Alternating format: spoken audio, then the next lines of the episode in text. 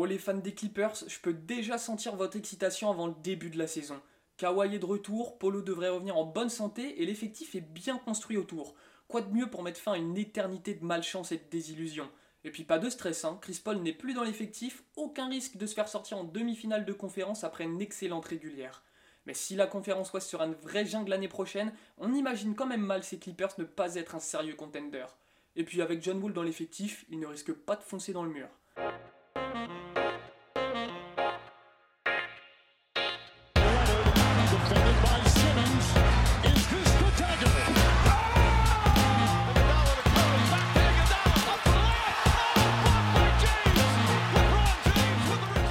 Mesdames et messieurs, bonjour, bienvenue dans ce nouvel épisode du Carton. C'est un plaisir de vous retrouver aujourd'hui pour parler des Los Angeles Clippers.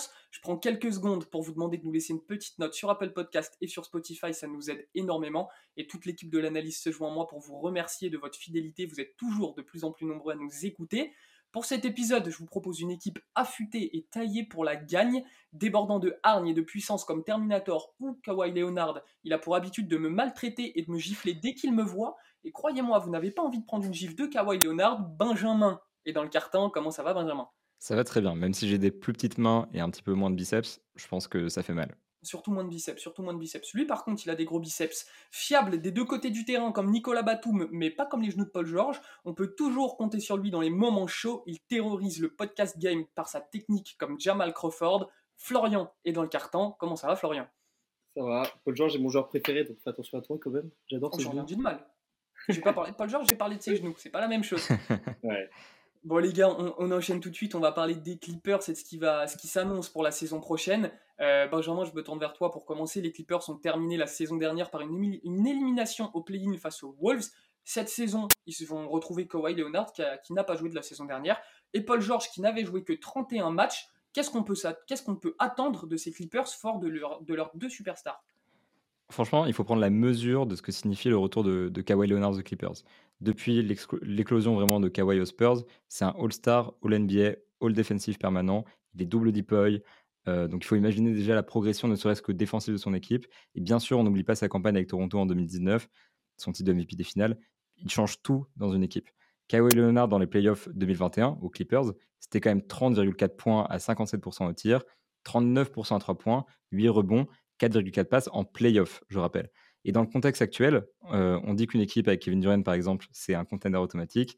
Une équipe avec Kawhi Leonard, c'est aussi un contender automatique. Et à côté de lui, il a Paul George, qui est un joueur juste énorme individuellement, mais qui, en plus, en lieutenant, est juste idéal.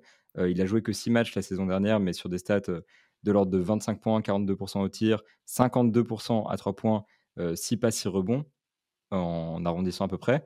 C'est un joueur qui a un énorme upside des deux côtés du terrain, qui est plutôt un leader, c'est un excellent joueur.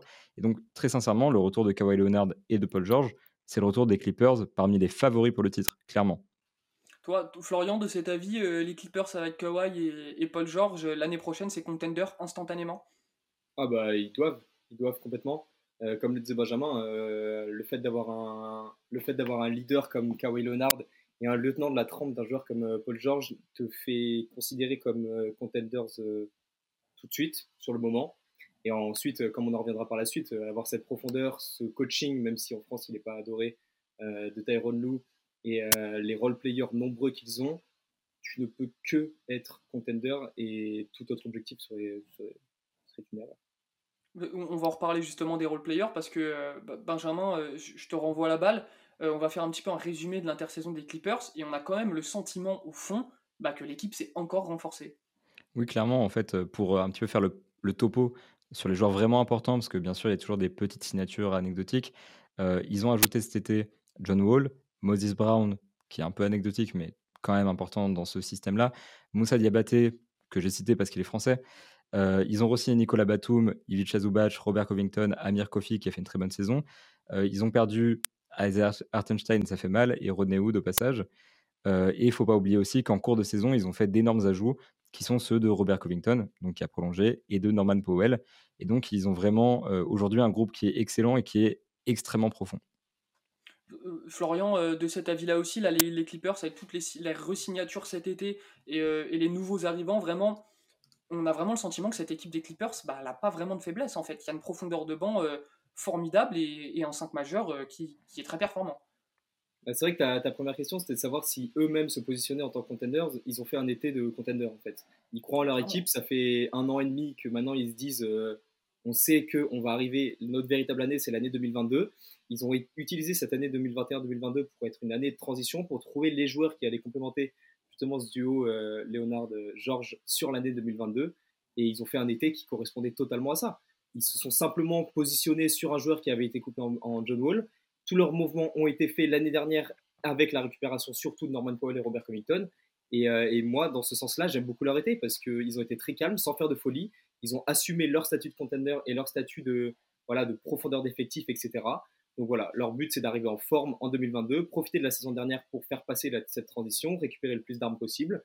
Et entre la saison dernière et cet été, voilà, re-signer Zubac, Covington, Batum, Amir Kofi, tout en, donnant, tout en donnant de plus en plus de responsabilités à un jeune comme BJ Boston durant l'été. Ils ont tout à fait, euh, ils ont fait un été de contender sérieux, sans faire de folie, en rajoutant des pièces essentielles à leur effectif. C'est parfait pour moi. Toi aussi, euh, Benjamin, euh, d'accord sur ça, euh, vraiment très satisfait de l'été des Clippers et de la profondeur d'effectifs dont ils disposent? Bah, il y a vraiment un point négatif, c'est l'intérieur avec la perte d'Isaiah Hartenstein. Mais quand on a des joueurs aussi forts, en réalité, on ne peut pas tous les garder, tout simplement.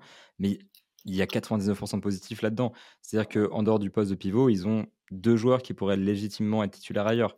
Au poste 1, on a John Wall et Reggie Jackson qui sont des joueurs, certes, à régularité variable et on a des questions sur sur certains d'entre eux, et on en reparlera de, ceux qui posent des questions. Mais c'est quand même deux joueurs qui, sur le papier, sont excellents. Au poste 2, on a Norman Powell qui tourne à 19 points de moyenne sur des pourcentages excellents et qui est un vrai titulaire dans la plupart des équipes NBA. Luke Kennard qui est un super shooter pour ce, pour ce type d'équipe à 45% à 3 points. Terence Mann, qui est un super joueur à seulement 25 ans, Amir Kofi, qui a fait une super saison. Le poste 2, il est parfait, j'ai envie de dire. Au poste 3, il y a Paul George, voilà, on connaît Paul George et il n'y a, a pas de raison d'argumenter là-dessus.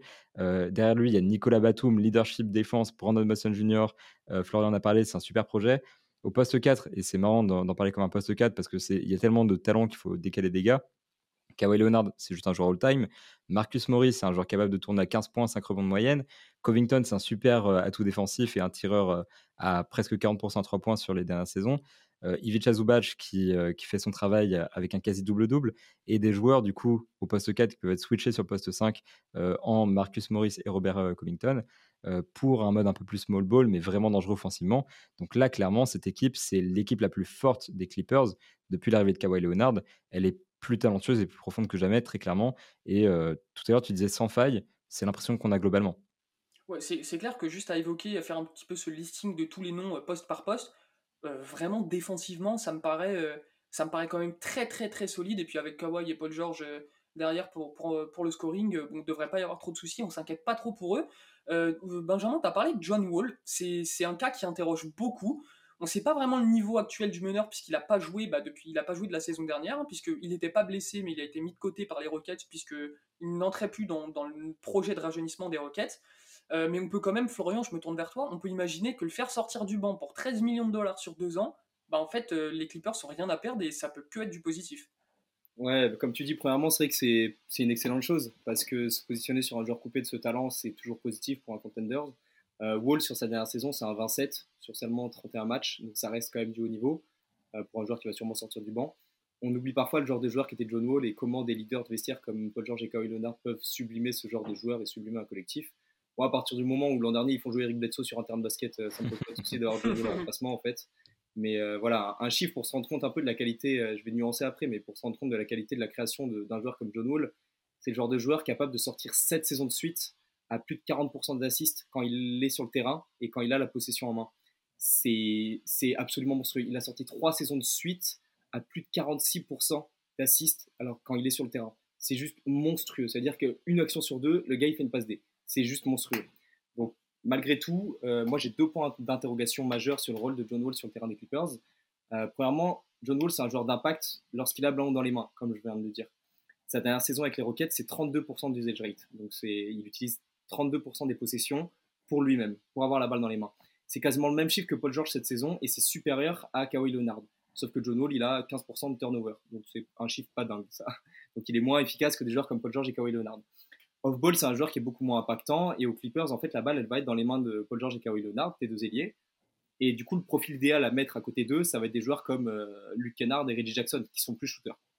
Et la deuxième, et la deuxième interrogation que j'ai, c'est que lorsque les deux ailiers ne sont pas sur le terrain, on va donner la balle dans les mains de, dans les mains de John Wall par sa qualité de jeu rapide, de drive, de kick-out et surtout de jeu sur pick and roll. C'est un joueur qui joue beaucoup sur, pick and roll, qui est efficace sur pick and roll, mais euh, c'est pas voilà, c'est pas n'importe quel joueur qui peut tourner à 10 postes de moyenne. Ce qui me gêne, c'est qu'il a aucun potentiel partenaire de pick, comme le disait tout à l'heure euh, Benjamin.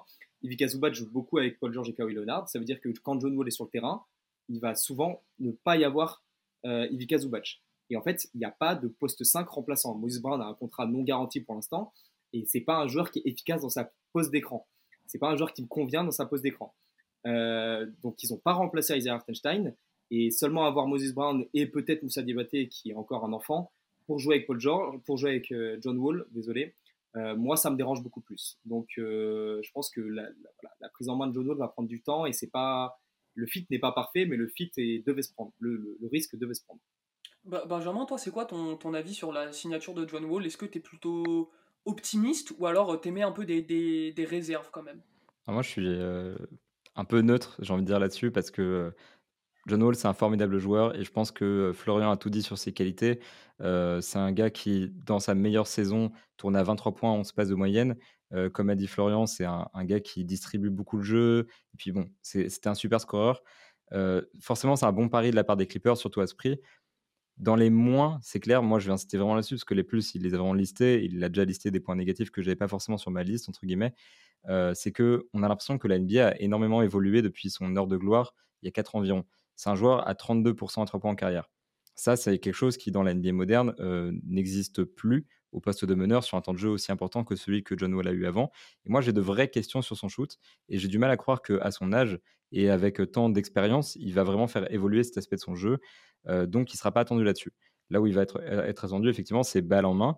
Et comme l'a dit Florian encore une fois, euh, le ballon va être entre les mains d'autres personnes sur les phases les plus importantes. Donc, il va jouer sur la seconde unit, ce qui est très bien pour lui. Mais c'est peut-être un joueur du coup dont il ne faudra pas attendre non plus trop de fulgurance puisqu'il va, il va avoir un temps de jeu relativement restreint. Son rôle en fait est assez particulier aux Clippers. Donc ça c'est assez important. Défensivement, j'ai des doutes. C'est lié vraiment à sa blessure. C'est-à-dire que quand on revient d'une telle blessure avec un jeu aussi rapide, athlétique que John Wall, etc., il faut se poser la question est-ce que défensivement il est encore au niveau? C'est vraiment une question dans le sens où je ne sais pas. Et je pense que personne ne peut le dire aujourd'hui. Peut-être qu'il prouvera qu'il est encore efficace défensivement. Mais la question se pose est-ce que son impact offensif va pas être compensé par son impact négatif défensif? Voilà, c'est vraiment des questions qui font que j'ai des doutes sérieux. En même temps, voilà, c'est un pari. La mise est extrêmement faible. Le cash price est extrêmement élevé. Il n'y a aucune raison de ne pas mettre un biais sur John Wall. Sur le plan management, c'est une excellente décision. maintenant, sur le plan du jeu, j'attends de voir concrètement ce que ça va donner parce que j'ai de réelles réserves. Bon, écoutez, on verra un peu ce qui se passe euh, avec John Wall et la manière dont il revient. Mais bon, après, euh, voilà, ça fait quand même très plaisir de revoir un joueur comme John Wall sur un parquet, puisque Florian l'avait rappelé, mais c'était un joueur formidable, mais vraiment exceptionnel. Donc ça fait très plaisir. Euh, les gars, pour finir, Florian, je te pose la question. en définitive, si les Clippers sont épargnés par les blessures, qui peut vraiment les battre? Oh bah, Comme je le disais tout à l'heure, hein, pour moi, ils font partie des 3, 4, 5 favoris les plus importants de la ligue. Euh, une profondeur pareille, comme on vient de le citer, elle ne peut pas être ignorée. Et aujourd'hui, euh, la NBA, c'est une ligue qui se base beaucoup sur le scoring et la création depuis l'aile. Donc, euh, quelle, équipe, peut-être dans l'histoire, a autant de création et de scoring sur l'aile que les Clippers 2022 Donc voilà, on a, listé un peu tout, leur, effectif tout à l'heure. C'est vraiment leur grand point positif. C'est des mecs qui se connaissent depuis longtemps, un bon coaching, des relations qui se passent très très bien depuis maintenant un ou deux ans. Euh, donc voilà, Nicolas Batum n'arrête pas d'en parler sur tous les plateaux TV que cet effectif des Clippers, euh, il y a vraiment, ils vivent très bien ensemble. Pour moi, il leur manque deux choses euh, sur cette fin d'intersaison. Aujourd'hui, ils ont 13-14 joueurs dans l'effectif. il leur manque de la profondeur sur le poste 1 parce que Reggie Jackson et John Wall ne sont pas les joueurs les plus sains sur le plan du physique. Ils peuvent se blesser. Et moi, j'ai vraiment besoin d'un profil moins offensif et moins porté vers le cercle euh, que ces deux profils-là, ça se trouve, ils vont le trouver, je suis persuadé, ou alors pendant la saison. Et enfin, il me, manque un remplaçant viable euh, pour Ivica Zubac. À part si Moussa Diabaté est absolument énorme et j'y crois que ce mec peut faire euh, carrière NBA, ça reste un tout contract et un enfant pour l'instant. Mais voilà, à partir du moment où tu as Paul George et, Kawhi Leonard qui sont des joueurs supérieurs, tu peux viser rien d'autre que le titre. Benjamin, euh, pour le mot de la fin, tu es, de cet avis aussi. Il manque peut-être 2-3 petits trucs aux Clippers pour vraiment être favori au titre? Je suis pas d'accord. C'est-à-dire que je suis d'accord sur le fait que leur équipe serait tellement meilleure avec ses ajouts. Et en réalité, il se trouve un remplaçant poste 5 ça va être compliqué parce que le marché est restreint, mais en début de saison, il y a moyen de trouver un joueur intéressant pour quelques minutes. Euh, et un remplaçant poste 1, c'est complètement jouable. Je suis d'accord pour dire que leur équipe serait vraiment meilleure euh, dans ces conditions. Là où je suis pas d'accord, c'est de, dire, euh, c'est plus dans ta question, de dire qu'il leur manque quelque chose vraiment pour être favori, parce que les Clippers sont incroyablement talentueux. Ils ont deux All-Stars qui sont enfin vraiment d'excellents joueurs, qui sont de potentiels franchise players. Ils ont de très bons titulaires et d'excellents remplaçants. L'effectif des Clippers est vraiment profond à chaque poste, à l'exception du poste 5, euh, sur lequel ils ont quand même des options, et éventuellement du poste 1, euh, où ils ont besoin de plus de fiabilité. Le collectif, comme l'a dit Florian, a de l'expérience, il a du vécu. L'équipe, offensivement, est phénoménale et elle est capable de s'imposer dans les meilleures défenses de la ligue. Le coach a vraiment pris racine dans cette organisation. Les joueurs l'apprécient et il fait un bon travail. Et pour moi, les Clippers ne sont pas seulement un candidat au titre en réalité. C'est vraiment l'un des principaux favoris. Et pour donner mon opinion personnelle, à mes yeux, s'ils sont en forme, c'est les favoris l'année prochaine pour gagner le titre sur le papier. Bien sûr, ils vont devoir confirmer sur le terrain. Le basket, c'est pas, ça se joue pas sur le papier. Euh, ils ont du mal jusqu'ici à prouver vraiment que les attentes sont justifiées, mais je crois vraiment que c'est les favoris la saison prochaine pour gagner si leurs paris, qu'ils soient euh, physiques ou dans le jeu avec John Wall, sont réussis. Et très sincèrement, moi, je pense que l'année 2023, c'est l'année des Clippers. Bon, écoutez, en tout cas, on verra, on verra un peu la saison des Clippers l'année prochaine, mais c'est indéniable, je pense que vous l'avez compris, ils seront favoris au titre, et euh, on va placer de, les, espérances et les espoirs placés sur les Clippers seront très très grands l'année prochaine. En tout cas, n'hésitez pas à nous dire en commentaire ce que vous, vous pensez de cet effectif. Est-ce que vous les voyez euh, champions l'année prochaine ou pas? Est-ce que vous pensez un peu de leur intersaison? On se fera un plaisir de vous répondre. James,